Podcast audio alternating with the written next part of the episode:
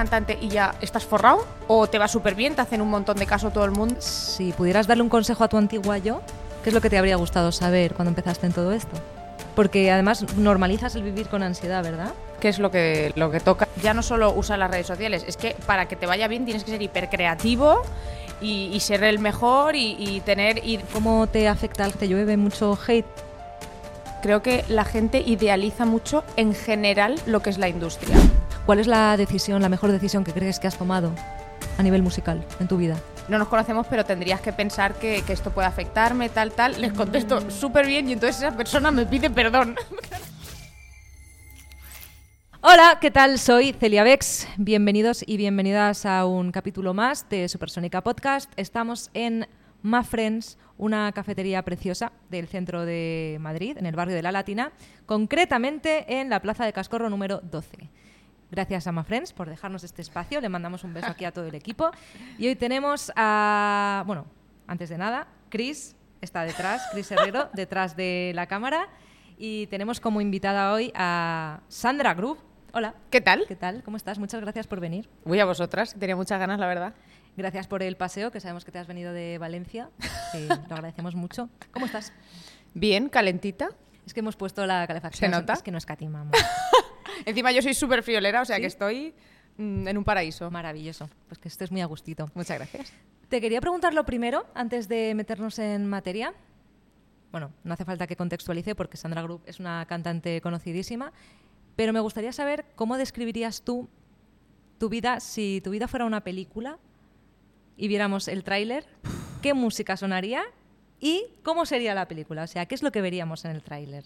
Highlights. Yo creo que sería una peli de Tarantino, de estas rarísimas, o sea, que, sales del cine y dices, no he entendido nada, o sea, sería una peli rara, de, cosas, mm, de movidas que dices, pero te ha pasado eso, en serio. Y la música sería de Kid Laroi, es que estoy obsesionada con Kid Laroi. O, o algo de Luis Miguel. Ostras, qué, qué contraste. Ya, sí es verdad, pero son mis dos obsesiones. Claro, porque tu padre te ponía rock y tu madre te ponía Luis Miguel, que yo lo he visto por ahí. Eso es. Entonces, pues, eh, así me he quedado. Ese mix está en la cabeza. Sí. ¿Y en qué punto te encuentras de tu vida y de tu carrera para que hoy hayamos coincidido aquí? ¿De mi vida a nivel personal? ¿Fuera de la música, te refieres? Como tú quieras contarlo. Mm, De mi vida, muy bien. Eh, me acabo de comprar mi casita con mi chico en Valencia. Vengo mucho a Madrid Qué porque maravilla. me gusta mucho vuestra ciudad. Y mm, de música, muy bien. Bueno, yo soy artista independiente, no estoy con nadie, entonces pues hago las cosas como quiero, como puedo, ¿no? Y eso tiene cosas buenas porque no dependes de nadie a la hora de tomar decisiones, por ejemplo. También tiene contras, que es que no tienes consejo de nadie, digamos, ¿no? Pero bueno, ahora pues muy bien, nos hemos montado una gira que arranca ahora en enero, en Madrid además. Y ha sido un trabajazo porque ya te digo, lo hago yo todo sola a nivel eh, la tiquetera, las invitaciones, no sé qué. pero, o sea, lo hago todo sola. A ver, yo solo estado firmada una vez, pero no era, bueno, era como si fuera un sello pequeñito, no era ninguna discográfica grande que te puedas imaginar. Y no tuve una buena experiencia porque, mm, digamos que el sello se, se limitaba a coger artistas, pero realmente no había una atención sobre ellos. Entonces acababa haciendo literalmente lo mismo, pero tenía que preguntarle a 20 personas. Entonces yo decía, bueno, mm, ¿por qué me cogéis si realmente no vais a trabajar por mí? ¿no? Acababa pues Quemada. haciéndolo yo todo y quemada. Entonces al final, de buen rollo y muy educadamente, dije, mira, yo prefiero seguir sola, con mis amigos que me ayudan o ayudándome de quien sea, pero sin estar firmada. Me daba bastante, fue una época de mucha ansiedad. Psicólogo, o sea, realmente no, no merece la pena, ¿no? Llega un momento que dices, ostras, pones en balanza y... Si, si pudieras darle un consejo a tu antigua yo, ¿qué es lo que te habría gustado saber cuando empezaste en todo esto? A ver, si le pudiera dar un consejo a la Sandra de hace cuatro años, que fue más o menos cuando empecé, le diría, no te fíes de la gente que te vende humo, eso es lo primero, porque hay mucha, y, y quizá que, que no se presionara tanto, porque yo soy la, la típica que me presiono mucho, mucho, mm, eso me, me da mucha ansiedad, mucho agobio, y también hay una presión que a mí, no sé si te, te pasará también, por parte de la gente, ya no de redes sociales, incluso conocidos, ¿no? De presión de ¿cuándo vas a, a hacer más y más? Yo hay gente con la que me cruzo que hace mucho que no veo y la pregunta es, bueno, ¿y cuándo vas a ser famosa? Me dicen. Y claro, yo me quedo así y digo, a ver, stop. Lo primero, estoy bien donde estoy. ¿Que me gustaría más? Bueno, perfecto, pero estoy bien donde estoy. No me has preguntado si quiero más. Eso es lo primero. Ya me estás autoexigiendo, me estás... Es una presión constante que yo digo que esto viene también relacionado con lo que tú dices. Creo que la gente idealiza mucho en general lo que es la industria, ¿no? O sea, creo que todo el mundo piensa que eres cantante y ya estás forrado o te va súper bien, te hacen un montón de caso todo el mundo y no siempre es así. O sea, yo he tenido épocas o momentos en los que he sacado una canción sin videoclip, por ejemplo, y me, oye, ¿y el videoclip? Y digo, oye, espera un momento, es que igual no me lo puedo permitir. Es que, claro, lo tengo que pagar yo, igual no puedo pagarlo ahora mismo. Cuando hago es gente no porque puedo y cuando no, porque no. Porque gra- grabar canciones es una inversión, grabar un videoclip es una inversión, eh, todo cuesta dinero. Claro, o sea, dinero, tiempo y, y es lo que te digo, ¿no? Que la gente enseguida creo que lo ven todo muy bonito. Es, es- a ver, es normal, es una industria, es como si yo me pongo a hablar de una industria que no tengo ni idea, pues quizá lo veo desde fuera muy bonito, pero desde dentro pues hay cositas que no. Está muy edulcorado todo también. Sí, sí, sí, muy maquilladito. Pero creo que una vez empiezas a meterte dentro, pues ves un poco la realidad, ¿no? Pones los pies en el suelo y dices, bueno, hay cosas muy buenas, pero hay cosas que, pues eso, eh, ¿cuántos músicos no están en el psicólogo? A ver, Yo la, yo la primera. y yo la segunda, o sea, pero es lo normal, es que...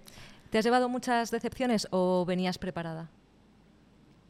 ¿O te estás llevando muchas decepciones? Mira, yo tuve una época en la que es verdad que tenía la cabeza muy en las nubes, porque te lo, te lo inculcan también, ¿no? Sobre todo cuando vas a programas de televisión, que creo que están muy mal enfocados, porque eh, el enfoque de un programa de televisión suele ser, ven, eh, te vamos a hacer una estrella, y está mal enfocado, o sea, tendría que ser, ven, demuéstranos lo que sabes hacer, ten el valor de plantarte en televisión y cantar, que eso ya es echarle, pero está mal enfocado. Entonces tú vas y te meten ahí, te meten y dices, yo voy a ser Beyoncé. ¿Qué pasa? Que eso no pasa, claro, cariño, Beyoncé hay una. Entonces eh, te, te- te crees algo que luego de repente dices, hostia, esto cuesta mucho más y, muchas veces no depende ni de ti, ¿no? Y más hoy en día que cualquier persona se coge un micro y en su casa con autotune canta. O sea, hoy en día es muy difícil, es que cualquier persona canta literal. Entonces, eh, ¿me llevo a decepciones? Sí. Pero creo que siempre, aún así, he sido una persona que ha tenido los pies muy en la tierra. Sé perfectamente las cosas buenas y malas de la industria. Creo que sé hasta dónde puedo llegar, donde estoy estoy bien. E intento no autoexigirme mucho más. Siempre intentar ir a mejor, pero sin pasarme, porque si no, a- además, a- yo soy muy ansiosa y la cabeza es que me peta. ¿Duermes bien? Sí, sí duermo bien, pero mm, siempre el run run pa pa pa y esto y No lo desconectas, otro. ¿no? Tío, es que es un Estás como todo el rato trabajando hasta cuando estás viendo una peli en el sofá, estás pensando... 24 horas. Ya me obligo a dejar el A mí móvil. me Y A mi chico me dice, venga, vamos a pasear. Y digo, vale, dejo el móvil en casa porque es que no quiero Me pasa exactamente igual. Y es, es, es muy estresante eso. Cuando has mencionado los programas de, tele, ¿en qué crees que te han beneficiado indudablemente? Algo muy bueno que saques de haber participado, porque bueno, recordemos que estuviste en la edición del 2019 de, de La Voz, De La Voz, ¿no? sí. y luego te presentaste al casting de Operación Triunfo del 2020 y llegaste como al final de, de todo el casting. Me- bueno, me quedé de las 25 últimas y ahí ya me dijeron, chao. Pero bueno, yo creo que como experiencia... no, maravilloso. Vamos, a mí me parece una, una cosa súper valiente. Yo no sé si me atrevería. Me presenté una vez al casting de. ¿De qué fue? De la voz, creo. ¿En serio? Sí, y me dio una vergüenza horrible. Horrible, horrible. Lo pasé fatal. Pero hace mucho esto. Hace. mm, pues igual seis años. Mm. Sí. Y, y- y yo la verdad es que no sé por qué me, me bloqueé tanto. O sea, tengo mucha experiencia en directos, pero la, da- la tele es diferente, ¿verdad? Claro, porque primero solo tienes una, una oportunidad, es como lo tienes que hacer bien. Claro. El sonido, si te escuchas bien o mal, ¡ah! eso ya, yo por ejemplo, en, en- en los programas he cantado fatal siempre y no pasa nada. O sea, No, yo no, yo de verdad. O sea, yo lo veo y digo. yo no llegué "Chica". ni a la audición a ciegas, ¿eh? o sea, yo me quedé como en la segunda o la tercera fase, porque hay, hay mucho más casting antes de, Sí. de llegar al plató de la voz. ¿Cuántos castings tienes que hacer? Un Tres por porrón. lo menos. Claro. Sí, claro. es difícil. Los nervios y todo. Además, yo soy muy nerviosa. Yo me- soy la típica que bum, bum, bum, bum. Y lo paso muy mal, muy, muy mal. Pero algo que sí que es verdad que me ha beneficiado fue indudablemente en- a nivel redes. Yo, Ajá. ahí es cuando empezó a, a crecer un poco mi, mi Instagram, todo esto. Y cuando empecé a tener gente. Fidelizas, ¿no? Un sí, poco. de hecho hay gente todavía que me dice, yo te sigo desde la voz y digo, hostia, chaval, eh, han pasado ya... Pero es súper bonito, Eso es precioso. porque tampoco has tenido que estar tan expuesta tanto tiempo en la tele, ¿no? Como otra gente que a lo mejor se llega a quemar de estar tanto tiempo en la tele, sino que con un poquito de destello, bueno, tú en, la voz estuviste bastante, pero... ¿Qué va? Si me tiraron a la primera. No, pero, pero, pero, como, pero como salen los castings, Sí, eso o como guay. fue en el 2020, que fue la primera vez que se, que se emitían los, Sí. los castings online, pues al final eso queda y la gente se lo ve grabado, aunque sea, no es todo televisión, es todo lo que llega, por ejemplo, a YouTube, Sí, sí, desde eh, televisión. exacto. Entonces hace que vivas en la tele mucho más tiempo. Sí.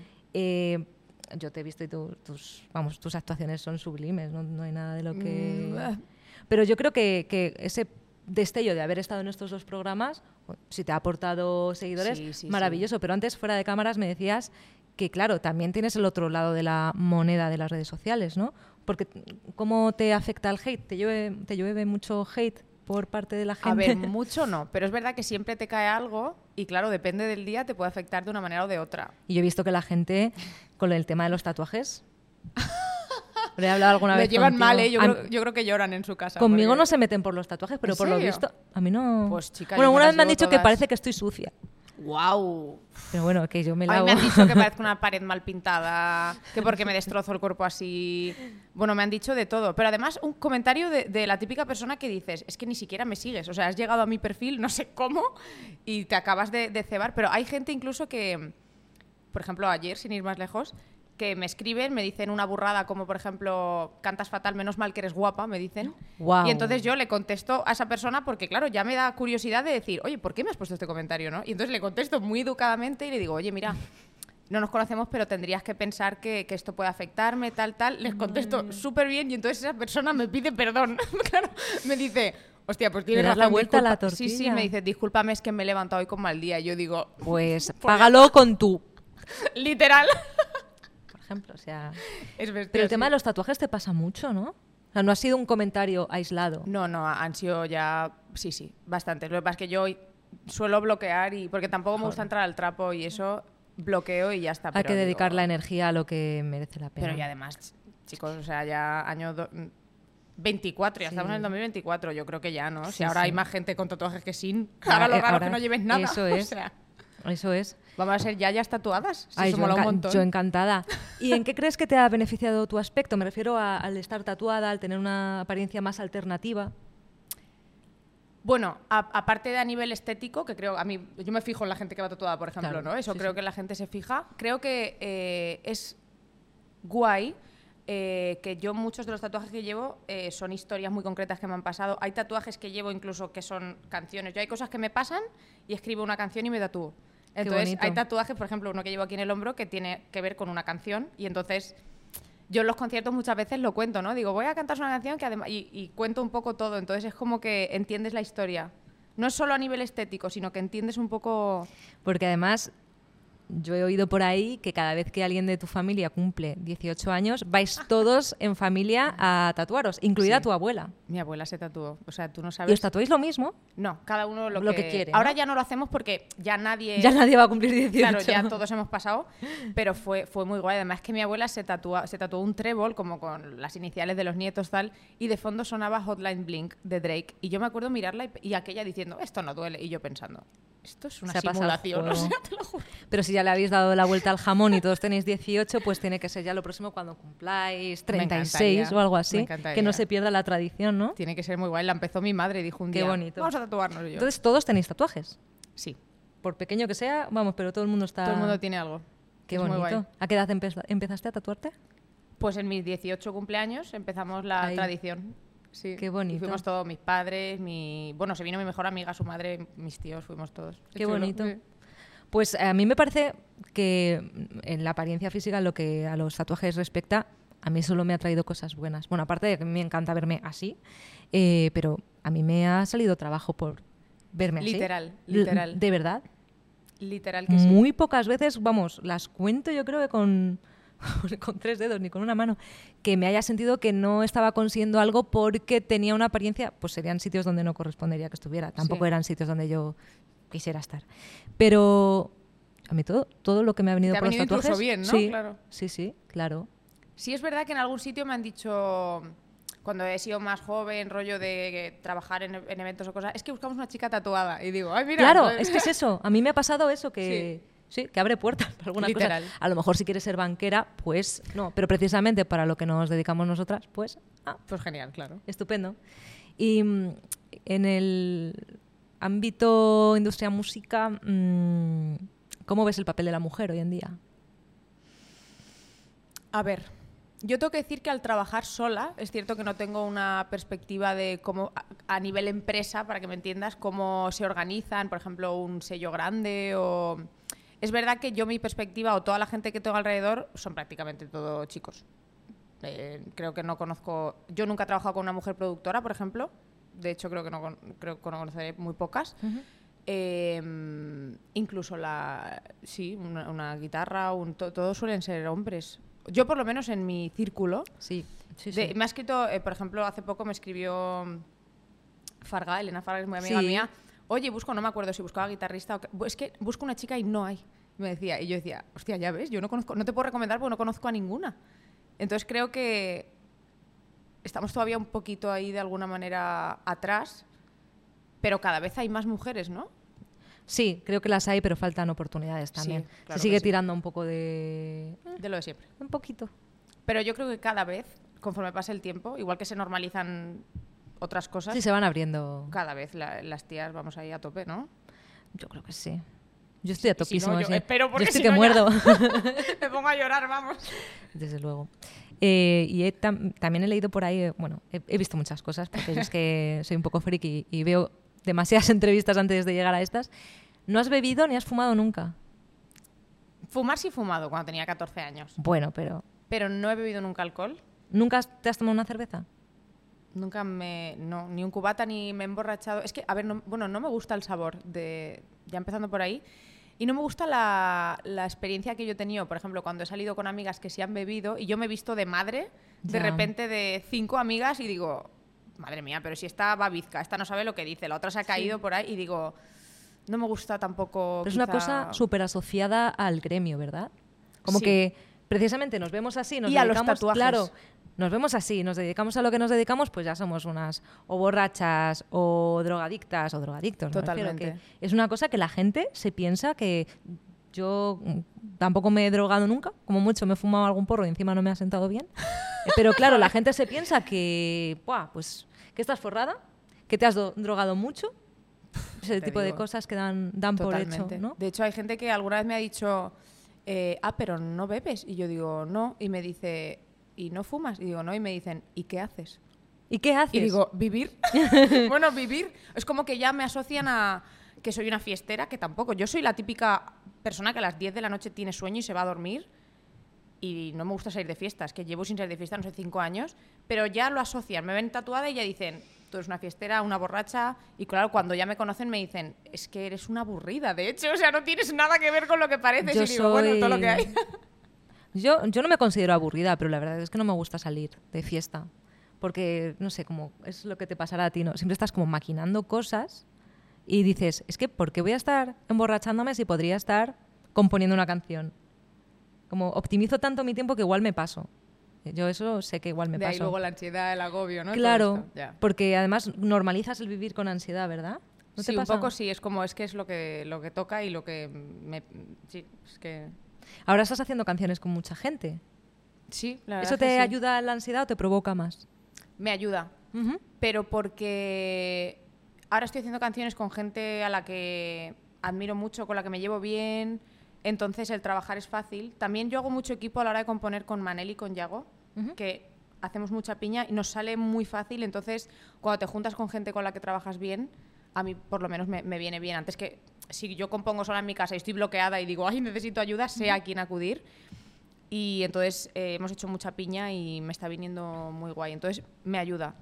Trabajar con gente con la que yo quiero. No es que me digan, no, es que tienes que hacerlo con esta persona, aunque te caiga como el culo, ¿sabes? No, entonces trabajar con gente con la que te llevas bien y con la que te entiendes es muy guay.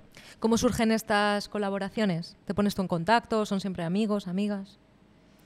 Bueno, yo creo que mm, mucha de la gente que nos dedicamos a esto es- nos tenemos en Instagram, por ejemplo, como tú y yo, que no nos conocíamos a nivel personal, pero te tienes, sabes quién es. Porque... Te coges hasta cariño. Sí, sí, sí, porque ya ves a la otra persona, hablas, entonces, em, por ejemplo, ahora estamos grabando Sonia, Sonia Gómez de Sí. Sweet sí. California, una canción, pero... invitadísima aquí. Oye, pues mira, se lo diré. se Sí, lo sí, diré. porque ya hemos hablado, pero es que la pobre tiene una agenda que no Sí, se sí, es podía. verdad, sí. Estás haciendo con ella mm, no solo una, ¿no? Estás como trabajando Bueno, hemos hecho un tema, estamos en ello. Y lo mismo, es que nos seguíamos en Instagram y ya, claro, un día. Y además es que hay niñas que ya nos decían, tienes que hacer una canción con Sonia. A ella le decían, tienes que hacer una canción. Y ya dije, bueno, a ver, eh, vamos a hacerla, ¿sabes? Sonia es maravillosa, yo he compuesto Es con ella también. Es amoroso. que es lo más. Sí, es Una tía humilde, talentosa. Hmm. Ves a gente que está endiosadísima, que no hay quien los aguante. Qué pereza, y esta tía que tiene calle, o sea, que es que ha chupado escenario, ha- es que es, es- es una fiera, Sonia, y una todoterreno. Y la ves y la tía es tan normal. Es un amor. A mí me encanta. ¿Y los conocíais de, de redes solamente? Sí, de esto de, de nos tenemos en Instagram, tenemos amigos en común y un día ya es como, oye, vamos a juntarnos. ¿Y algún nombre más que puedas chivar de gente con la que estás trabajando? Sí. Bueno, ahora estamos también eh, haciendo una canción. No sé si conoces a Mirela Cabero. Es la, pues es muy amiga mía, trabaja conmigo en Lío, en Ibiza, y es la voz de la sirenita. Ay, Ella canta. Bueno, de hecho, eh, cuando fue Manel a Eurovisión, era o Manel o Mirela. Hubo ahí. eh, Ay, como que creo que entre sé ellos quién la- es. Vale, vale, vale, ya sí. Bueno, ella está aquí en Madrid, Pero ha canta estado en muchos programas de tele también, ¿no? Buah, en Euro Junior también. Vale. Sí, hasta en un montón de cosas. Me Canta suena siempre de en las galas muchos estas de- años. Sí. Ujú. Y así de amiga, luego ya no puedo. no- ya Hay cosas es que no se demasiado. pueden desvelar. ¿Y con quién te gustaría trabajar? Trabajar a, a nivel de. Sí, de pues o componer o, o sacar canción conjunta. Mira, yo mi crush musical es Dani Fernández. ¿Ah, sí? Pues lánzale, por favor, esa es tu cámara. Dani, por favor, Además es colega, Dani, por favor. te estoy esperando. Acaba de ser papá. ¡Ay, sí! Pues igual por ahí le puedes enviar un mensaje de... de eh, Dani, felicidades, ¿quieres colabo? Él me encanta, me parece que mm, canta increíble. Además, los temas los hace con su mujer, ¿no? Sí. Que ella es compositora. Yarea. Me parecen un. O sea, vaya equipo, Es ¿eh? que O sea, Yarea es No, no, no. una compositora. Yarea, te espero aquí también. me, me una, encantan ellos. una dos. reina. Sí. ¿Y hay alguna persona, sin decirme nombres, ¿eh? pero hay alguien con quien no trabajarías ni aunque fuera por los números que tiene? Sí. Sí, sí, sí. Yo también lo tengo claro, ¿eh? Quiero decir que todos tenemos, yo creo... Es que es gente quizá que, un poco lo que tú decías antes del endiosamiento este, ¿no? Y sobre todo hay gente con la que no es fácil trabajar. O sea... eh, Abramos ese melón. Es muy interesante. Porque parece que, ay, tal, ¿por qué no haces una canción con tal? Y a veces porque, bueno, pues porque no hay quien lo aguante. Sí, Hay mucha gente que es bastante... O intentas hacer quizá una canción, porque me ha pasado con gente de, oye, vamos a hacer un tema y solo puede ser lo que esa persona diga. Ujú. Eh, ¿Te ha sorprendido alguna vez alguien así, en plan, que te esperabas? Sí, sí, sí. guau. Y claro, al final una canción es 50-50. Yo puedo ceder o puedes ceder un poco más, claro, pero es trabajo en equipo. tiene que haber un- una conexión, ¿no? Un punto ahí de encuentro y hay gente que no. Entonces, yo hay peña con la que he empezado un tema y he dicho, mira, ya, ya está. No funciona y ya está. no a mí me ha pasado también. Y gente que me cae muy bien, pero que luego es verdad que a lo mejor no fluye de la misma manera Exacto. que esperas. Pero que tampoco es nada malo. Si es que hay gente con la que haces match y gente con la que no. Exacto. Y gente que es adorable y con la que te llevas bien, pero... es Pero fuera de, no- de lo que es el curro, Pero es ¿no? verdad que luego no, Sí. dentro no, no fluye. Es que es, es- hacer, una Pasa canción es, hacer una canción es difícil. No es como, ay, hace mucho que no sacas una canción. Joder, pues a lo mejor es que no puedo. O sea, es que es, hay momentos de bloqueo, ¿verdad? De que dices, Y más cuando tú compones, ¿no? Sí. Cuando compones la tienes que hacer tú, porque claro, si eres ya un super big y, y- y digamos que te las dan, porque hay gente que simplemente, bueno, Pone el nombre y no claro, hace... te ponen claro. cinco canciones, elige. Joder, yo digo, ¡guau! luego las firman también. Eso es maravilloso, claro. ¿no? Pero claro, el que la tiene que componer es que tienes que, que dedicarle mucho tiempo. Y igual dices, hostia, llevo sin sacar una canción dos meses, pero es que por lo que sea estoy bloqueado, no me sale. O sea, es que es, es un bucle. A mí me pasa que cuando hago una canción que considero que es buena, porque para que yo considere que algo es bueno de lo que he hecho, también me, me cuesta. Eres exigente, ¿no? Muchísimo. Pero cuando hago una canción que digo, "Oh, ojo, esta es, esta es buena, pienso que nunca más me va a volver a salir otra canción. A mí también me digo, es que no voy a ser capaz de volver a componer una canción. Mentira. Full disclosure. Mentira. Pero eso pasa con las parejas también, ¿no? Ah. Acabas con una pareja y dices, nunca, nunca me va a pasar otra vez. Sí. Y luego pasa, claro que pasa. Claro que pasa. Pues es lo mismo. Vuelves a componer, te vuelves a enamorar. Y luego compones de esa pareja una canción. Y entonces que todo pues va- como Taylor Swift, reina. si es Ay, que- la amo, no, no. Bueno, también podríamos hablar un rato de Taylor Swift. ¿Sabes lo que más me gusta de ella? Que le preguntan, eh, ¿te han echado en cara alguna vez gente a la que le has escrito un tema, que le hayas escrito un tema y dice, bueno, pues haberme tratado mejor? Es que es Totalmente. literalmente. Lo hablaba hoy con una amiga, no voy a decir nombre, una cantante muy conocida, que está así un poco en plan, es que he hecho una canción, no sé si sacarla, digo, pues si, si la has hecho, sácala. Y si va a darse por aludido a alguien, pues que se hubiera portado bien contigo. Literal. O sea, hay muchas maneras de hacerlo. O sea, elegante o no, ¿por qué va a ser poco elegante llamar a las cosas por su nombre? O sea, está normalizado que se hable de culos, tetas, Buah. O sea, y está- de hacer de, de- de eh, todo. unas cosas soeces mm, que no tienen ningún sentido, pero si alguien se ha portado mal contigo, en el aspecto que sea, resulta que es que tú, si cantas sobre ello, no eres elegante. Pues vete a la mierda, voy a cantar sobre lo que quiera. Intuyo que ¿Sí, el no? reggaetón no te va mucho, ¿no? No me gusta el reggaetón. Oye, pero si de repente hacen un reggaetón que no va por ahí. ¿sabes? Ojo, Carol G tiene algún reggaetón. De hecho, tiene uno que se llama eh, Mientras me curo del Cora. Ajá. Es que no y la escuchas muy- y dices, ole tu tía. Qué Porque bien. habla normal. Habla de Habla normal, que parece Habla ya como normal, que es que, una ya es bastante, ¿no? Sí. Hab- no, habla de, puedes tener una época mala, pero vas a salir, no te preocupes, mientras te vas curando del Cora, pues valorando las pequeñas cosas. O sea, habla una cosa que dices, bueno, es que es agradable de escuchar. Ay, pues me lo, me lo voy a escuchar. Ahora, la única que he visto, luego ya... Esa excepción. ¿Qué te pasa con las figuras geométricas que están muy juntas? es que me, me dan ganas de vomitar. ¿Cómo O se sea, llama eso? ¿Tiene nombre, no? ¿Esa fobia? Espera, es que lo confundo. ¿Tripofobia? Tripofobia. Es que he leído también por ahí triptofobia, pero bueno, tripofobia, sí. Que, nos, que nos lo digan en comentarios, que nos desmientan. Es, es asqueroso. A, a nadie le puede gustar eso, no. O sea, quiero decir. Yo no estoy segura de haber visto. Alguna vez he visto cosas. No sé si tampoco me incomoda mucho, pero agradable no es. No, no, no. ¿Cómo no. descubriste que te pasaba eso? Pues mira, en la universidad había eh, una pared de ladrillo que tenía los agujeritos muy juntitos. Y yo recuerdo entrar y hacer. Uy, uy, uy, uy. O sea, no podía ni mirar a la pared porque es que te lo juro, me, me entran como náuseas. Es como una- muy desagradable, no lo sé.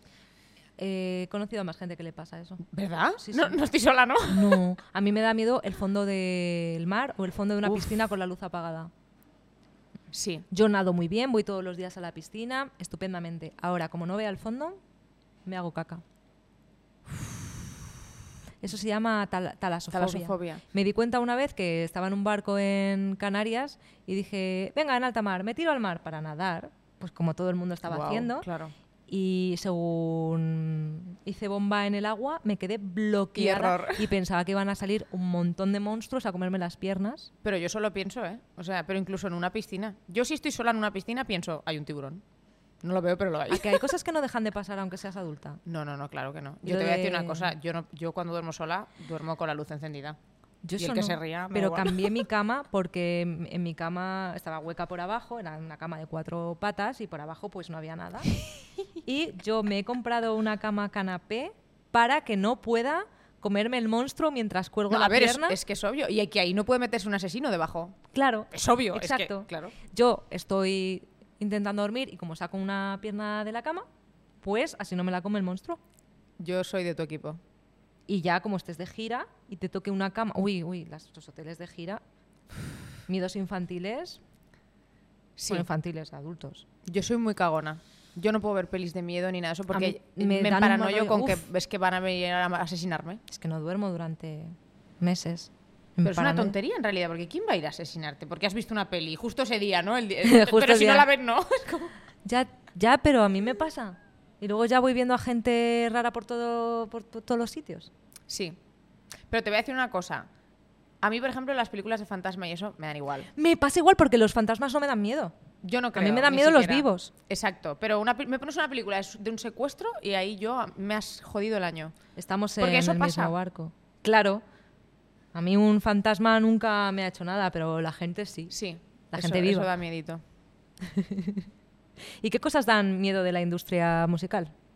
Buah. Los vendehumos, Es que hay muchos. muchísimos. Chicos y chicas. Pero además, humo de rollo, "Buah, te voy a ayudar a hacer una colaboración con Luis Miguel. Y tú dices, pero a ver, cariño, pero si sabes que eso no es verdad. ¿Por qué lo dices? Pero hay gente así que tiene esa cara. Ah, Porque hay gente con la cara muy dura. Y que se dedica a esto, ¿eh? Sí, sí, sí, a mí me ha pasado y dices. Sobre todo eso, yo creo que la gente que te hace ver que es de otra manera. O sea, como que te hace ver solo lo bonito, ¿no? Mm. Y luego dices, Buah, vaya hostia me acabo de dar, porque hay que dársela. Hay que, hay que darse varias, yo creo. para- Yo creo que es un poco lo que le pasa a la gente con Operación Triunfo, por ejemplo. Que em, es como, Buah, eh, ya vas ahí y ya tienes la vida resuelta. A ver, un momento. No. Eh, vas a un programa, es la hostia, porque a mí como experiencia me, me parece maravilloso y ojalá haberla vivido. Pero luego la realidad es que son 18 y luego, luego le va bien a uno. Y si le va bien. Entonces es como. eh, la gente piensa que, todo es súper bonito y luego hay cosas que dices, bueno, pues te han dado publicidad, que eso es maravilloso y, y gracias, pero búscate la vida. Y luego vas solo por la vida y, y no sabes por qué nunca te has enfrentado a eso y la industria es muy grande y tú eres muy pequeño. Entonces, es que claro. Y hay mucha gente queriendo alcanzar lo mismo, ¿no? Ahora hay como, la sensación que tengo es que hay como superpoblación, sobrepoblación musical, ¿no? Está como proliferando un montón de proyecto nuevo. Sí. ¿Crees que hay cabida para todo lo que está saliendo nuevo? A ver, yo creo que em, ahora mismo vivimos como una, una etapa de industria musical muy rápida, ¿no? La gente quiere una canción eh, mensual y si pueden ser dos mejor. Antes hacías un CD y te tirabas todo el año con ese CD haciendo gira, lo que sea. Ahora es todo muy rápido.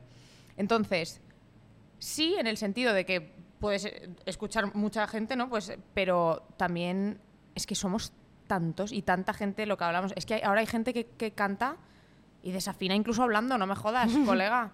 O sea, porque tienes el autotune. O sea, yo lo siento, pero a mí, la- bueno, no voy a decir nombres, pero todos sabemos en España quién canta y no debería cantar, eh, porque no saben cantar, básicamente. Y a mí, por ejemplo, como yo con 14 años me metí en una escuela de canto, estuve muchos años formándome en canto, sigo aprendiendo con una profesora y dices, a Es mí me vas a llamar nazi, pero yo muchas veces pienso que debería de haber una carrera que se llamara eh, música y que el que quisiera subirse a un escenario o meterse en un estudio a producir tendría que tener la carrera, porque a ti no te dejan ser médico si no tienes una carrera. Pero por lo menos que la gente se, se informara, porque es que hay cantantes que, no- que lo que te digo, que no sabrán, que pensarán que las cuerdas vocales están en el codo. Y luego que hay mucho golpe de suerte, ¿no? Hay mucha gente que piensa que esto es fácil porque le han pasado cosas fáciles. Sí. Hay gente que lo ha petado con una canción y luego lo ha petado con otra y de repente tiene muchos seguidores en Instagram. Yo he llegado a escuchar de gente decir, yo no sé cómo tú no lo has petado en solitario todavía, si esto es muy fácil. Fácil, wow. Si lo difícil es mantenerse. Yo llevo más de, no voy a decir años, más de dos, no, llevo muchos, muchos, muchos años en esto y, y lo que me parece difícil es mantenerse. Porque lo que tú has dicho antes, hay que tener liquidez para poder seguir grabando canciones, para seguir em, grabando videoclips cuando no tienes a nadie detrás. Un apoyo, Sí. sobre todo económico, es lo que cuesta de, de ser un artista independiente, ¿no? Pero a veces económicamente estás aquí, a mí me pasa. Luego otras veces te pegas un batacazo, luego recuperas un poco porque te surge un trabajo que no te esperabas y de repente te surge... ¿Te han pasado esas cosas? Sí, sí me han pasado. A ver, eso es maravilloso. Cuando te pasa algo que no ves. te esperas, además te dado el chute de energía. Pero claro, el problema es si no te pasa mucho, ¿no? No, tampoco puedo decir que me haya pasado mucho, pero es verdad que cuando me pasa, tengo la sensación de que no me va a volver a pasar, como lo de las canciones. Sí. Te pasa algo muy bueno y dices, ay, a ver si va a ser esto lo último bueno que me pasa. Y es mentira. Siguen ocurriendo Sí. cosas... O de otro tipo, Cosas- pero... Sí, totalmente. También hay una cosa que creo que afecta mucho a lo que comentabas de mantenerse, que es en redes sociales te cambia el algoritmo de repente y te ha jodido vivo. Bueno. Porque dices, hostia, antes, yo, yo me acuerdo, hace cuatro años, que subía un vídeo cantando y era, yo qué sé, 500 comentarios. O sea, claro, lo enseñaba a todo el mundo. Ahora, por ejemplo, Instagram lo enseña a una parte pequeña de gente y según cómo funcione ya... Pero el, el último año, el 2023, en Instagram, ha sido devastador. Es que yo no sé qué están haciendo. O sea, eh, yo flipando digo, la gente se va a pensar que compro seguidores. Porque yo solía tener miles de me gustas en, la- en las publicaciones y ahora si llego a 300 es...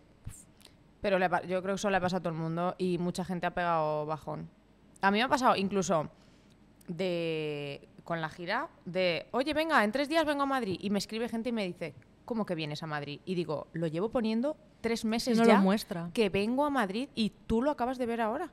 Y me dicen, es que no, no lo he visto. Y digo, claro, es que como no te lo enseñan. Y tú tienes mogollón de seguidores. Claro, pero si subes algo y va solo a un porcentaje X, ¿el otro qué? ¿Crees que se fomenta que tengamos que pagar por publicidad? Hombre, Entonces, claro. es que De hecho, yo creo que lo hacen para eso, ¿no? Claro. En plan, paga y ya enseñamos un poco más decentemente. Heavy. ¿Cuál es la red social que más útil te resulta para promocionar tu música? Instagram. TikTok me gusta mucho como red social, ¿eh? me parece muy divertida y mm, yo la uso mucho. Es que o lo, o lo amas o lo odias, ¿no? TikTok. ¿A ti te gusta? No estoy segura. A veces. A ver, a mí para ver bailecitos no, no, eso no. Pero de repente hay, a mí por ejemplo me gusta mucho la historia, la cocina, no, no cocino bien, pero me gusta verlo, ¿no? Ajá. Me gusta ver a gente que cocina bien. Si sigues canales interesantes, hostia, TikTok me parece Y como una usuaria, herramienta ¿Lo, lo usas mucho tú como para...? todos los días, muchísimo. Bueno, a ver, yo subiendo vídeos, si tuviera más tiempo, sí. Cuando, en Es cuanto puedo, sí que ¿eh? intento. Pero también ahí entramos en ya no solo usar las redes sociales, es que para que te vaya bien tienes que ser hiper creativo y, y ser el mejor y, y tener ideas. Es que, claro, luego la gente que dice, bueno, es que vosotros tal. Creo que se mm, valora muy poquito el trabajo que hacemos también en cuanto a, ya no solo como músicos, sino en cuanto a redes, ¿no? Bueno, es que ves un vídeo, o sea, tú subes un vídeo y, y te hacen, no sé, como que, imagínate, te invitan a cenar a un sitio o te hacen X favor y es como, tío, pero es que igual yo he estado literalmente las 24 horas del día pensando qué vídeo subir, que, no sé, eh, que cómo ingeniármelas para que el eh, Instagram le guste lo que hago y a ti te llame la atención porque hay 800 personas haciendo lo mismo. Es agotador. Hay un trabajo creativo ahí, pum, pum, pum, que no se valora lo que se debería valorar, ¿no? Y luego te pegas ese curro y lo ven dos personas y dices, madre mía, le he dedicado 20 horas a esto. Literal. Literal. Y mm, cuesta vender entradas para los conciertos, que es otro melón interesante para abrir, porque la gente te apoya mucho por redes sociales, pero luego lo que cuesta que compren una entradita para una sala. Yo creo que hay que ir un poco a, a lo seguro. Por ejemplo, yo ahora he abierto, pues en una ciudad tengo que meter en una sala 80 personas y no más, 80. Pero eso es maravilloso. Porque voy a irme a una sala de 200 y la ansiedad y que no llego y que no llego. palmar y, y dinero. palmar o, o no llegar. Digo, oye, yo me voy a lo seguro, te haces tu concierto acústico íntimo maravilloso. ¿Y para qué más? Y además lo Yo disfrutas, Sí. porque como estés angustiada porque no has vendido lo suficiente y te van a tirar de las orejas por otro lado, porque claro, cuando, cuando vamos a dar conciertos a salas y somos independientes, tenemos que alquilar las salas y las salas cuestan una pasta. Entonces, pongamos que yo tengo una sala y Sandra quiere hacer un concierto en mi sala y mi sala está aquí en el barrio de la Latina de Madrid y yo le digo, pues si quieres tocar un sábado son 600 euros más IVA. Y tienes que vender, pues para que te salga rentable, 300 entradas Y no te sale. y no te sale. Porque claro, si vendes 100, pues y luego tienes que pagar a músicos y tienes que pagarte el viaje y Vamos, los que hoteles. palmas. Pero la gente se piensa, ah, estás dando un concierto, ¿me invitas? Como, corazón mío, con gusto te invitaría, pero es que, eh, Flaco favor, sí. claro, es que cuesta porque además no quieres tampoco decir, hombre, no te quiero invitar. Por supuesto que invitarías con todo el amor de tu corazón, pero es que llega un momento que dices, es que como me ponga a invitar a todo el mundo que me lo pide, Ya. ¿y cómo le dices a la gente, no, tío, compra la entrada, ¿sabes? Pero creo que eso pasa más en salas grandes, ¿no? Igual una salita que- a- pequeña así para hacer acústicos, no. Yo tengo la sensación de que a día de hoy a la gente le resulta más fácil seguir saliendo de copas que comprarse una entrada por 10 euros para una sala, ¿sabes? Es que la gente con el dinero hay ahí... Cada uno que haga con su dinero Por lo, supuesto. que, lo que quiere, pero es verdad que el apoyo a los músicos mm, tiene que notarse principalmente comprando entradas para sus conciertos. Sí, sí, sí. Ah, porque es, es el mayor sustento, ¿no? Te diría yo. Sí. Lo que pasa es que ahora es tan fácil, está todo tan a, a la mano. Tienes Spotify, tienes 800 plataformas para escuchar música gratis, que yo creo que hay gente que dice, bueno, pues ¿para qué voy a ir al directo, no? Si lo puedo escuchar. Claro, y sienten como que eh, el hecho de que tú subas tus canciones a esas plataformas, mm, como ya las escuchan gratis o pagando una suscripción mensual Mínima. que la gente, mucha gente no la paga, pues es como que tienen derecho a esa música y la música no es un derecho, la música es un trabajo, es un producto. Igual que tú vas a una panadería a comprar una barra de pan, pues hombre, si a mí me ha costado mil euros grabar una canción y mil euros grabar un videoclip, por tirar por lo bajo, eh, y la estoy subiendo a Spotify para que tú la escuches gratis, ostras, tío, compra la entrada, que no... ¿sabes? A mí hace poco me pasó que decidí subir, he sacado en el 2023 un disco que se llama Bea Terapia, lo, lo subí a Spotify, a todas las plataformas naturalmente, y decidí subirlo a YouTube, em, pues todo seguido, como en un clip de vídeo, todo el, todo el disco, absolutamente gratis. ¿Por qué? Porque me apeteció. Pues lo subí y el primer comentario que me llega a una de las redes sociales me dice un hombre, oye, genial que hayas subido el, el disco, pero mejor súbelo a Mixcloud o Soundcloud, que así lo podemos escuchar sin anuncios. Es como, ¿en serio? O sea, Es que, tío, es que... es, es como, o sea, si es que no puedo estar regalándote más mi trabajo. Y aún así, me estás pidiendo Es que, que lo la suba a una plataforma. Para empezar, yo no veo un duro de, de que pongan anuncios. Y a ti te los están poniendo por hacer uso de una plataforma gratis. Es que tela. Es como, bueno, ya tengo derecho a escuchar tu música, ¿no? Si tú lo has hecho, pues tengo derecho. Es que la peña... Primero que es que no tienen ni idea de cómo va. Debe ser eso. Ni yo el creo que es trabajo. un poco por desinformación. O sea, yo no quiero aleccionar a nadie, pero el propósito un poco de esta sección, de este podcast, es también, pues, contar cómo funciona todo esto y desmitificar todo lo que la gente piensa que es. A lo mejor alguien está viendo esto y dice, ostras, es que yo no sabía que costaba dinero alquilar una sala. O yo no sabía que... Y Ay, no es claro, barato, ¿eh? es ¿Cuánta que no es gente no hará música por el dinero? Muchísima. ¿Cuánta?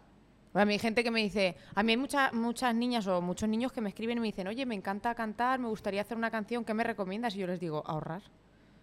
Y suena frío, pero es que eh, luego vas a un productor que te va a pedir una pasta porque es su trabajo y ya está. Y lo tienes que pagar. Y luego tienes que pagar un mix y un máster y un vídeo si quieres un vídeo. Y luego lo subes a Insta y a ver cómo te va. Y luego tienes que invertir también en promo. Claro. las agencias de promoción, las agencias de comunicación, las propias plataformas que tú puedes meter dinero en YouTube para que muestre más tu vídeo. O sea, lejos, Entonces, lejos de sí. ganar dinero, ¿cuándo crees que se empieza, o en tu caso, cuándo has empezado a recibir, o sea, qué punto de inflexión has tenido en tu carrera de empezar a recuperar un poco de esa inversión? No yo no estoy segura si todo lo que grabo en un año lo llego a recuperar. Es verdad que no he hecho ese cálculo. Eh, a mí la canción que, que tengo que más dinero me da es Me estoy pillando, que es la que más ha funcionado. eh, Además es un tema que ha ido solo. Que de ese tema sí veo bastante dinero. Y de otros, por ejemplo, pues han pasado cosillas como, por ejemplo, eh, que la canción aparezca en un programa de tele y alguien bailando en hora punta, pues de eso, todo eso cae dinero por las GAE. Entonces, es verdad que sí que se recibe dinero, pero no estoy segura de si lo llego a recuperar todo lo que invierto. No lo sé. Y cuando has llegado a escuchar una canción tuya en la tele, ¿ha sido de manera fortuita o es porque lo has propiciado tú? No, no. eh, Casualidad. Sí, por ejemplo, hace tres años.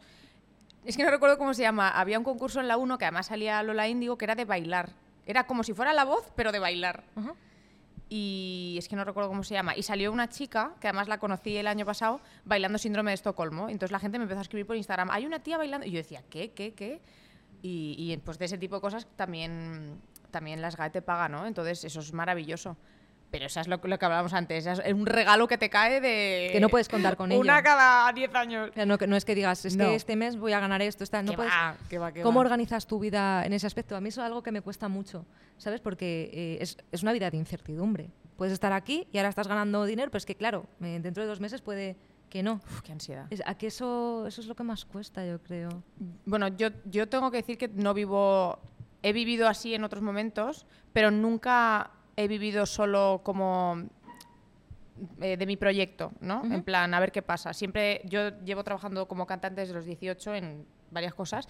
Entonces yo ahora trabajo en Lío, que es un cabaret eh, de lujo que hay en Ibiza, y llevo ahí ya años. Entonces yo me pago mi proyecto de ahí. Pero es genial poder hablar de esto porque mm, hay muchas maneras de poder dedicarte a la música. Sí. y, y todas son igual de lícitas. Tú tienes, estás luchando por tu proyecto que es Sandra Groove, pero lo estás financiando con música.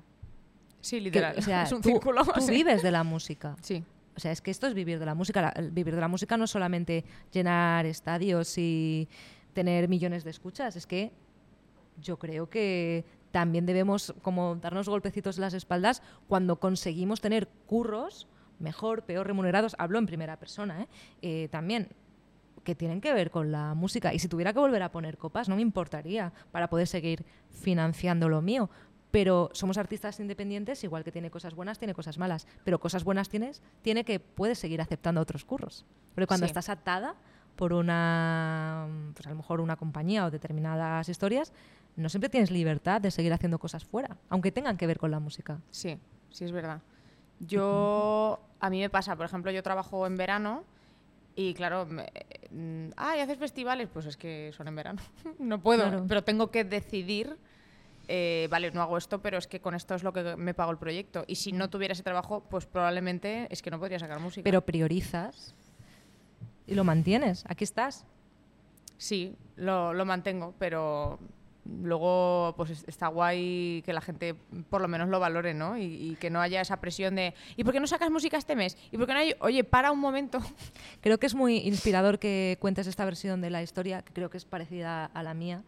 Yo, desde que no estoy en la La Love You, mi vida ha cambiado mucho económicamente, no tengo ninguna, ningún problema en, en- en contarlo, pero sigo en la música, ¿no? Y al final es todo cuestión de adaptación. Y creo que es inspirador, o vamos, desde la humildad, humildad lo digo, que la gente que esté intentando dedicarse a esto vea que hay muchas maneras de hacerlo. O sea, que no solamente está el petarlo, estar en la tele, llenar estadios. O sea, que como hay tanta gama de grises, del blanco al negro, y hay unos tonos de grises tan bonitos y unas experiencias tan guays que puedes vivir dentro de la música. No siempre tienen que ver con que estén buen- bien remuneradas, pero, pero sí que es verdad que aprendes, ¿no? Como a adaptarte a, bueno, ahora voy a hacer esto, ahora voy a cantar en una discoteca, en un cabaret, ahora voy a estar, ahora voy a ser la bajista de, ahora voy a componer con no sé qué.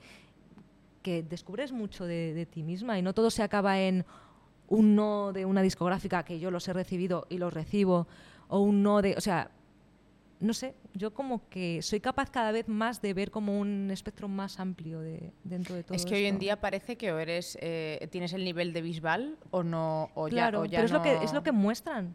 O, o parece que no existes. Y es Ya. todo lo contrario. Hay un montón, por ejemplo, de, de cantautores que van con su guitarra, Y se viven. recorren España y se hacen unas pedazos de giras que yo digo, eh, una, dos, tre- 30 fechas, Y gente con 10.000 seguidores, o sea, 10.000 literal oyentes. sí, y sí. menos. Y digo, wow, es que esa gente vive de eso. Pero y- no sé, no y sé a mej- qué y nivel, mejor que yo. Sí, sí, sí. pero viven de eso. Y no Sí, hace sí. falta ser Bisbal, que lo amo, ¿eh? desde aquí Bisbal te amo. Pero hay, hay, hay una gama amplia y no solo está el nivel lo más alto, para que me entiendas, hay, hay muchos tipos de cantantes y yo creo que todos están igual de bien y todos están igu- igual de válidos, ¿no? Es que hemos recibido en este podcast muchos comentarios de que parece que solo lleváis a gente que ya no tiene problemas económicos y que ya no pasa hambre en la música. A ver, no estamos diciendo que, no se, que se pase hambre o que no se pase hambre. Es que hay gente que tiene carreras más estables y que a lo mejor se pueden mantener con el streaming porque si todos los meses de manera pasiva tienes ingresos porque lo has petado con varias canciones, pues ole tú. Pues has hecho un buen curro y estás viviendo del pasivo. No es mi caso por lo menos no con mi proyecto personal. Entonces, si yo no tengo esa ocasión o esa fuente de ingresos, digamos, fija, pues tendré que buscar cuál es la manera de mantenerme en todo esto. O sea que sí que, para empezar, yo soy la primera que no soy una música aquí de éxito, que lo he petado y que esté aquí viviendo de las rentas. Entonces, em, lo digo de esto porque, porque somos curritos de la música y es algo que, que nos define y yo creo que no vamos a dejar de ser nunca. Yo no creo que tú vayas a dejar esto, aunque de repente te bajara el número de seguidores y el número de oyentes. Es una cuestión de que no puedes dejar de hacer esto. ¿Verdad? Sabes que yo hay veces que lo he pensado, épocas que he tenido eh, mucha ansiedad, o quizá no un curro fijo que me dejara eh, currar en el proyecto como yo eh, quisiera, hay veces que yo, yo a mí misma me he dicho, si esto en cinco años, por ejemplo, no, no funciona o no va un poco mejor, yo lo dejo, porque no puedo vivir con ese nivel de ansiedad. Y por ejemplo, el año pasado yo estuve todo el año sin hacer música porque es que lo iba a dejar, pero luego me pasa algo y mi manera de eh, desahogarme de eso es haciendo una canción. Entonces es que al final siempre acabo componiendo, tío. Es que digo, es que aunque no No quiera... puedes dejarlo. No, es, mira, no bebo ni nada, pero en ese sentido, con las canciones yo me drogo. tu o sea, droguita. es mi droga, entonces siempre acabo haciéndolo. Estoy en un puto círculo ahí vicioso, pero es verdad que hay veces que me he dicho, oye, si esto te va a dar ansiedad, eh, te vas a gastar un pastizal y realmente quizás no estás eh, haciendo lo que te gustaría, chica, se acabó. Yo todos los meses me planteo dejarlo. Yo creo que todo el mundo, incluso Bisbal, ¿sabes? O sea, da y igual. en al cada síndrome premenstrual me creo que soy la mayor mierda del universo. Y digo, Sí. ¿pero qué hago yo? ¿Por qué sigo intentando esto? Y que la gente que se quiera dedicar a esto y que esté en, su- en esa misma situación, una situación parecida a nosotras, que no desista porque es que hay muchas formas de vivir de la música. Claro. Muchas. Sí. Y que luego nunca sabes. Porque cuando tú ya tienes ese trabajo hecho, el trabajo está y luego puede venir un programa que de repente selecciona una canción tuya, como te ha pasado, ¿no? A ver, nunca se sabe, claro. Pero es empezar, siempre se empieza a ahorrar un poquito, como decíamos antes, ¿no? Ahorrar un poquito, empezar y. Y invertir probablemente los primeros mm, X años en grabar y grabar y, y ahorrar y grabar y así y te darás hostias y, y dirás, uy, esto no me merece la pena, porque hay gente que dice, grabo un tema y ya va a funcionar. Eso no, pasa. Puede pasar, pero no es sí, pero le pasa un porcentaje muy pequeño de gente. A mí no, Claro. a mí no por ejemplo. Entonces. Pero una cosa eh, buena que tienes es que, en, en tu caso y en el mío, lo digo porque parece que, no, yo hablo a título personal porque sé perfectamente lo que estás describiendo, es mi, es mi realidad. Tú no tienes un montón de filtros por arriba hasta que tú ves dinero de tu música. Es decir, si tú ganas 100 euros de una canción en Spotify porque se ha escuchado bastante, a lo mejor te llegan 90 porque lo que estás teniendo que ceder es el mínimo porcentaje Sí. de que tu canción esté subida Sí, a es una Spotify ventaja. Entonces, claro, hay gente que lo está petando mucho, pero cobra un 10% de lo que genera. Entonces, claro, en proporción, si te va bien como independiente, te puede ir de putísima madre. Sí. O sea, siendo independiente con menos números, vives mejor que siendo un artista muy conocido que ha tenido que ir firmando y cediendo y cediendo, ¿no? O sea, Sí. también está bien que no todo es firmar contratos discográficos, que como No es la única el- manera, claro. Claro. Y estaría bien, sobre todo, animar a la gente que quiera hacer música, que currando y, pues eso, un poco siendo hormiguita, eh, que lo haga. Que lo haga, aunque eh, yo me he tirado mucho tiempo haciendo música con amigos. O sea, pues me, producía mi amigo y, el guitarra es súper amigo mío, pues currando con amigos y, un poco conforme a tu contexto, ¿no? Pero que lo hagan, que es, que es muy guay componer y hacer música. Y también, también voy a decir otra cosa. Si hay algún momento en el que lo estás haciendo y mentalmente no te está viniendo bien, porque ya no puedes, de verdad que lo has intentado y no puedes, a tomar por culo, que la cabeza es lo primero. o sea, ya lo digo. Total. Y hay que pedir ayuda también cuando Sí. uno está ahí estancado. ¿Cuál es la decisión, la mejor decisión que crees que has tomado a nivel musical en tu vida? Pues te voy a decir que apuntarme a clases de canto con 14 años. Porque conocí a mi profesora, la que fue 5 años profesora mía. Eh, gracias a ella empecé a trabajar con 18 añitos por eso, en musicales y cosas así. Y me ha enseñado. Bueno, mi profe falleció hace dos añitos así, de- tenía cáncer. Y, pero es de esas personas que ya te marcan y dices. Es que todo lo que, lo que consiga, sea mucho o poco, me voy a estar acordando de ti todos los días. Así que sí, la mejor decisión ha sido esa. Empezar como. Fue un poco la manera de profesionalizar, ¿no? Lo que quería hacer. Qué bonito. Sí, muy guay. Y mm, de aquí a un corto plazo, ¿qué es lo que te gustaría conseguir? A nivel general te diría muchas cosas, pero por decirte una en concreta, me gustaría hacer una colaboración grande. Dani, Dani. Dani Fernández, por Dani, favor, estoy aquí. llama a mi amiga Sandra, que es una tía majísima, con un talento. ¿Cómo me vendes, eh? Hombre, es que solo invito a gente de calidad aquí. Que además, para quienes no hayáis escuchado a Sandra, por favor, dedicad 10 minutos de vuestra vida. 10 minutos. Con 10 minutos os enam- Yo creo que con 30 segundos se enamoran. Pero, mm, bueno, antes de terminar, ¿podrías decirnos a qué tres personas te gustaría, tres, dos, una, la que tú, las que tú quieras, te gustaría ver en este podcast? ¿Alguien que creas que puede darnos un buen ratito? Sonia es una. Sonia, que ven. venir. Eh, hay un grupo que se llama Valentine, no sé si los conoces, que los amo, o sea, estoy, te ¿Son tres chicos? Sí, Mm. y son los tres unos cocos. Hacen un musicón, bueno, yo es que me- yo los consumo, o sea, quiero decir, yo soy eh, adicta a esos tres. ¿Hacen punk rock? Sí, Es que tú eres muy punk rockera. sí. Pero luego me pones una balada y de Bisbal y me No es que incompatible. No es incompatible. Eh, ellos mm, te encantarían. Y un tercero, eh, ¿tienen que ser cantantes? tienen que estar relacionados de alguna manera con la industria musical. Creo que estaría muy guay entrevistar a Manel, que ahora no está cantando, quizá ni sacando nada, pero, Pero es está artista. componiendo mucho Claro. para, para otra gente. Y él creo que ha vivido la industria desde más adentro, por ejemplo, que Manel yo. Navarro, ¿te refieres? Sí, creo que él puede hablar de cositas muy interesantes. Pues invitadísimo está. Sí. Me gusta mucho que hayas estado aquí porque creo que es muy necesario llamar a las cosas por su nombre y también reivindicar todo el trabajo que hacemos, que haces, eh, para poder seguir en esto, que no siempre es fácil y que hay gente que tira la toalla con gran facilidad porque Sí. se piensan que esto va a ser una cosa Jauja. de fácil, pero nos veremos mucho, nos veremos a lo largo de los años y estaremos siempre a pie de cañón. Yo creo que es algo Y haremos que- un tema juntas también. pero vamos, cuando quieras. Yo sé que te va a ir y te va inmensamente bien. Estamos deseando ver lo que tienes que mostrar este año. Y pues muchísimas gracias por a haber vosotras. Me lo paso muy venido. Eres bien. un amor. Dejamos aquí las redes sociales de Supersónica, la mía, imagino, por ahí. Y por supuesto, seguir a Sandra eh, en Spotify, en Instagram, en, todas En todos las- lados. En todos los Por la calle no, que por me la da miedo, calle no, pero por que os- que llamamos a la policía.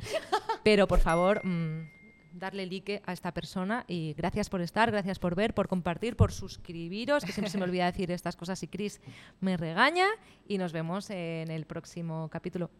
Chao, chao.